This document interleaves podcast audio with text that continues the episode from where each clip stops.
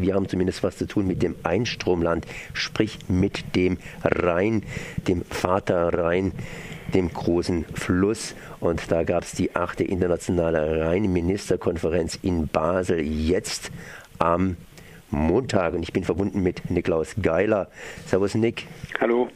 Ja, Rheinministerkonferenz.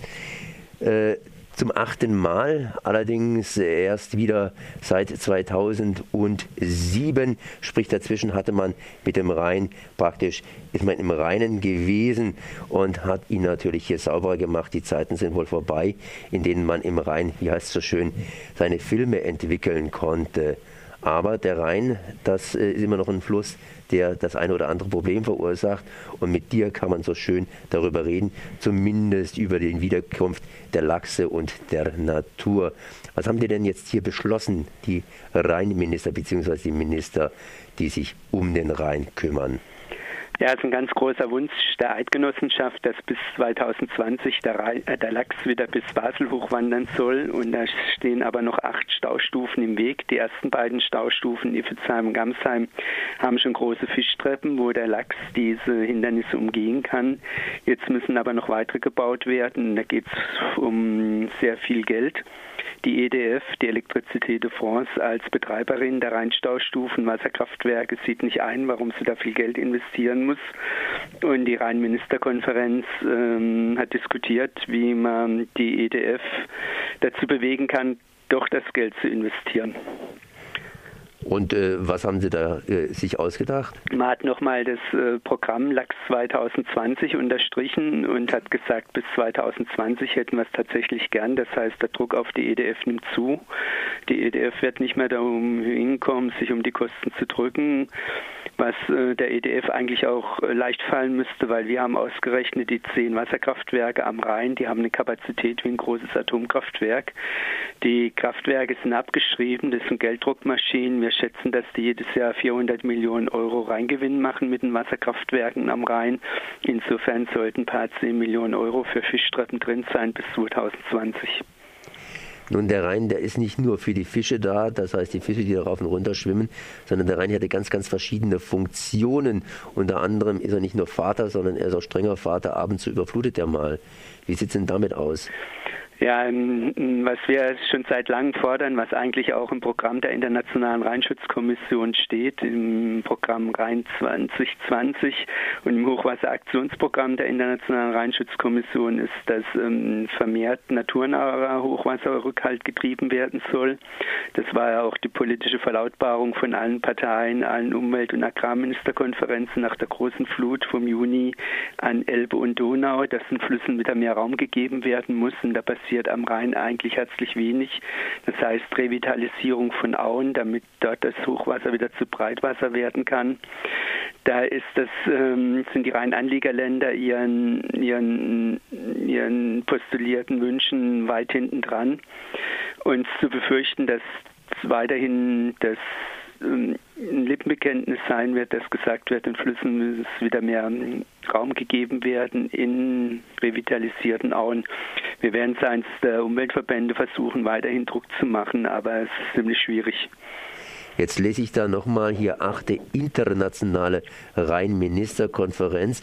Wir haben ja heute die Europäische Union, die sich weiterentwickelt und im Grunde genommen müsste man eigentlich so ein bisschen binationale Ministerkonferenz sagen, denn bis auf die Schweiz sind ja alle Länder, die am Rheine liegen, hier Mitglied der Europäischen Union. Da müsste doch vieles einfacher gehen. Man könnte sich doch unter Freunden, wie es so schön heißt, einigen und den Vater Rhein hier gesunden lassen. Ähm, wo klemmt's? Auch die Europäische Union ist vertreten auf der internationalen Rheinministerkonferenz durch einen Delegierten, die spricht da immer mit oder hat das Recht mitzusprechen. Und es gibt auch die EU-Wasserrahmenrichtlinie, die vorsieht, dass Flusseinzugsgebiete integral und ganzheitlich zu bewirtschaften sind, in enger Zusammenarbeit zwischen allen beteiligten Nationalstaaten. Aber da gibt es natürlich äh, nationale Egoismen. Ich habe es ja vorhin erzählt, die EDF will kein Geld ausgeben, sodass die anderen Länder entsprechend Druck ausüben müssen. Und es gibt auch Probleme, zum Beispiel bei Mikroverunreinigungen, wo es unterschiedliche Philosophien gibt. Äh, Deutschland sagt, man muss an der Wurzel ansetzen und zum Beispiel zum grünen Pharmadesign kommen, also dass Medikamente künftig so konstruiert werden, dass sie sich spätestens in der Kläranlage auflösen und nicht durchschlagen bis in Fluss und sich dann in Fischen anreichern, während die Schweiz sagt, ähm, die richtige Lösung ist, wir bauen vierte Reinigungsstufen und holen das Zeugs dann kurz vorm Fluss in weitergehenden Reinigungsverfahren raus. Da gibt es noch viel ähm, Arbeit, um sich da gegenseitig zu einigen, zu nähern. Und dieses operative Geschäft wird eben von der, zwischen den Rheinministerkonferenzen von der Internationalen Rheinschutzkommission gemacht. Die sitzt in Koblenz, wo sich Fachleute aus den Umweltministerien, aus den Wasserwirtschaftsbehörden der Rheinanliegerländer regelmäßig treffen in verschiedenen Arbeitsgruppen. Nur da funktioniert es halt nach dem Konsensprinzip, das heißt der langsamste bestimmt das Tempo. Das heißt, äh, die Minister sollen jetzt ein bisschen Dampf machen und das nach praktisch sechs Jahren. Bringt das was, wenn die sich so selten treffen? Ja, wie gesagt, die eigentliche Arbeit machen ja nicht die Minister. Was auf der Ministerkonferenz beschlossen wird, ist eigentlich alles schon von der Internationalen Rheinschutzkommission in ihren Arbeitsgruppen vorher vorbereitet. Das heißt, die Minister müssen es nur noch unterschreiben. Und ähm, wie gesagt, das Arbeitsgremium, wo die wirkliche Arbeit gemacht wird, wo man sich annähert oder auch nicht, das läuft in Koblenz auf den Arbeitskreissitzungen der Internationalen Rheinschutzkommission. Kann man irgendwas Positives sagen zum Thema Rhein? Da gibt es sicherlich etwas Positives zu sagen. Ja, auf jeden Fall, dass man sich überhaupt Gedanken macht, wie der Lachs wieder nach Basel kommen kann, ist das Ergebnis, dass sich die Rheinwassergüte erheblich gebessert hat und der Lachs inzwischen wieder eine Wasserqualität vorfindet, die er braucht, um sich vermehren zu können. Das war in 60er, 70er, 80er Jahren überhaupt nicht möglich, weil da viel zu viele Schadstoffe, Nährstoffe, sauerstoffzehrende Substanzen im Rhein waren. Das gehört inzwischen alles der Vergangenheit an. Und weil die Gewässerqualität so viel besser geworden ist, kommt es jetzt eben darauf an, die sogenannte Morphologie vom Rhein zu verbessern. Das heißt, der Rhein muss wieder durchgängig gemacht werden, trotz Staustufen. Die Ufer müssen renaturiert werden und es muss eben auch zum naturnahen Hochwasserrückhalt kommen, in dem Auen, soweit es noch geht, wieder revitalisiert werden. Und da gibt es noch viel zu tun. Jetzt haben wir vorhin ein bisschen was gesagt, dass die EDF in Frankreich etwas bremst. Äh, was können die Deutschen tun?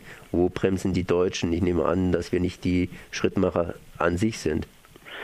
Ja, beim Bau von Kläranlagen und so weiter war Deutschland durchaus Schrittmacher. Deutschland hat große Probleme eben bei der Morphologie, da wo noch naturnaher Hochwasserrückhalt möglich ist. Das ist ähm, im deutschen Rheinabschnitt, gerade hier am Oberrhein. Da haben wir große Probleme bei der Realisierung vom Index integrierten Rheinprogramm, weil die Anwohnerkommunen die Polder nicht wollen oder zumindest die ökologischen Flutungen nicht wollen. Wir hatten ja vor zwei Monaten einen großen Ver äh, Prozess vom Verwaltungsgerichtshof Mannheim, wo die Gemeinde Schwanau gegen den geplanten Polder Alte Elsmündung geklagt hat. Und äh, ähnliches in Rheinland-Pfalz, wo die Gemeinde Altrip südlich von Ludwigshafen gegen den dort geplanten Polder klagt. Und vor allem sperren sich die Umweltminister und das Regierungspräsidium Karlsruhe gegen Dammrückverlegungen zur Auenrevitalisierung für naturnahen Hochwasserrückhalt. Die sagen uns, sie machen alles, was wir wollen. Wir müssen das Personal und das Geld geben, weil die Umweltverwaltung, Wasserwirtschaftsverwaltung ständig personell ausgedünnt wird. Es ist so, dass sie gar keine Planungskapazitäten mehr haben, um Dammrückverlegungen und Auenrevitalisierung praktizieren zu können. Das ist, wie gesagt, alles sehr schwierig, auch auf deutscher Seite, gerade bei diesen Fragen sagen wir mal Baden-Württemberg, um es ein bisschen einzugrenzen und die Sache leichter zu machen. Und hier äh, Rot-Grün bzw. grün-rote Regierung. Ähm, was hat sich denn da geändert? Hm, leider gar nichts gerade beim naturnahen Hochwasserrückhalt ist anscheinend völlig bedeutungslos, ob Tanja Gönner regiert oder Franz Untersteller und Alexander Bonde. Das ist eigentlich eine große Schande für Baden-Württemberg, dass wir einen grünen Umweltminister haben, einen grünen Landwirtschaftsminister, der auch für Naturschutz zuständig ist. Und dass von diesen ganzen Lippenbekenntnissen für naturnahen Hochwasserrückhalt auch in Baden-Württemberg leider nichts übrig geblieben ist. So Niklaus Geiler vom Ackerwasser. Ich danke mal für dieses Gespräch.